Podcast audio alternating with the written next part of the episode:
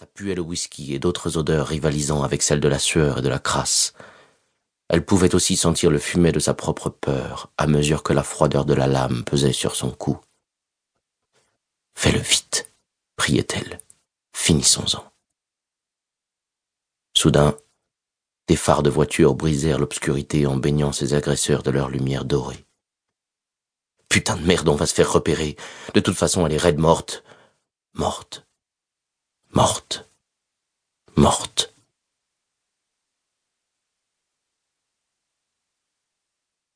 Le fourmillement des insectes la ramena vivement à la réalité. Comme dans un cauchemar, elle vit une congrégation de grosses fourmis festoyer activement dans ses plaies ouvertes. Elle repoussait les attaques des mouches et autres saloperies rampantes contre ce qu'elle revendiquait comme leur nouveau territoire.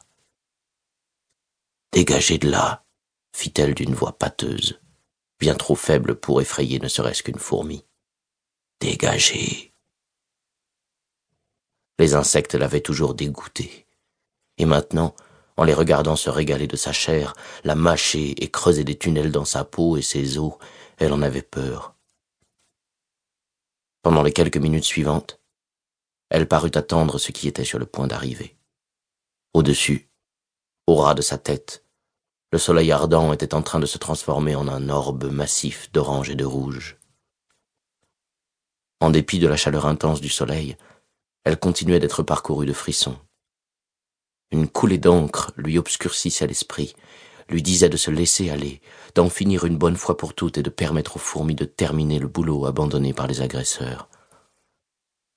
C'est un putain de cadavre qu'on a baisé. Rire frénétique, de hyène. Ce fut ce rire de malade qui la décida comme une sorte d'idée fixe. Ignorant la douleur, elle se força à bouger ses doigts engourdis. Allez, tu peux le faire. Les larmes lui collaient les yeux. Arrête de gémir, contente-toi de le faire. Faiblement, ses doigts capturèrent une fourmi. Sa main se serra comme les godets d'une grue et manœuvra la fourmi pour la placer contre une plaie ouverte, juste sous son sein gauche. L'insecte se mit aussitôt à mordre avec l'ardeur d'un tisonnier chauffé à blanc, provoquant une grimace sur son visage dévasté. Elle décapita alors la fourmi d'une pression experte de ses ongles cassés. Quelques secondes plus tard, un autre insecte subissait le même sort. C'est un putain de cadavre qu'on a baisé. Un filet de sueur mêlé de sang dégoulinant de son front formait une flaque dans le creux de son épaule.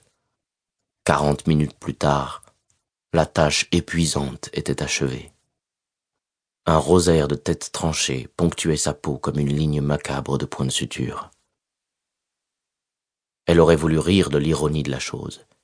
Dieu aurait-il voulu, sadiquement, lui offrir une planche de salut après l'avoir contemplée pendant qu'elle était violée, torturée et laissée pour morte? Morte. Morte. Morte. Bien que desséchées, ses lèvres parvinrent à sucer fiévreusement le fluide contenu dans les carcasses des fourmis. C'était à la fois délicieux et doucereusement repoussant, comme du vin saturé de sucre. Comme elle finissait ce banquet de cadavres, une cascade de cailloux dégringola au-dessus d'elle et rebondit sur sa tête.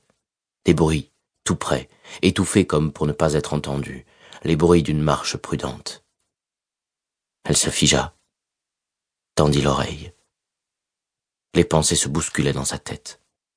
Une partie de son cerveau entendait ce qu'il n'aurait pas voulu entendre.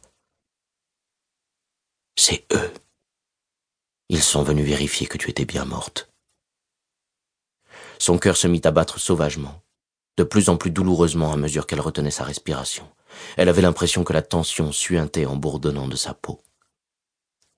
Fais-la morte pour rester en vie. Empoignant une pierre dans sa main blessée, elle s'efforça de rétrécir, de devenir invisible entre les arêtes des rochers recouverts de mousse. Je tuerai l'un de vous d'abord, ordure. Je lui écraserai le crâne, ça vaudrait le coup de mourir en emmenant ne serait-ce qu'un de vous avec moi, rien que pour voir la surprise sur sa sale gueule.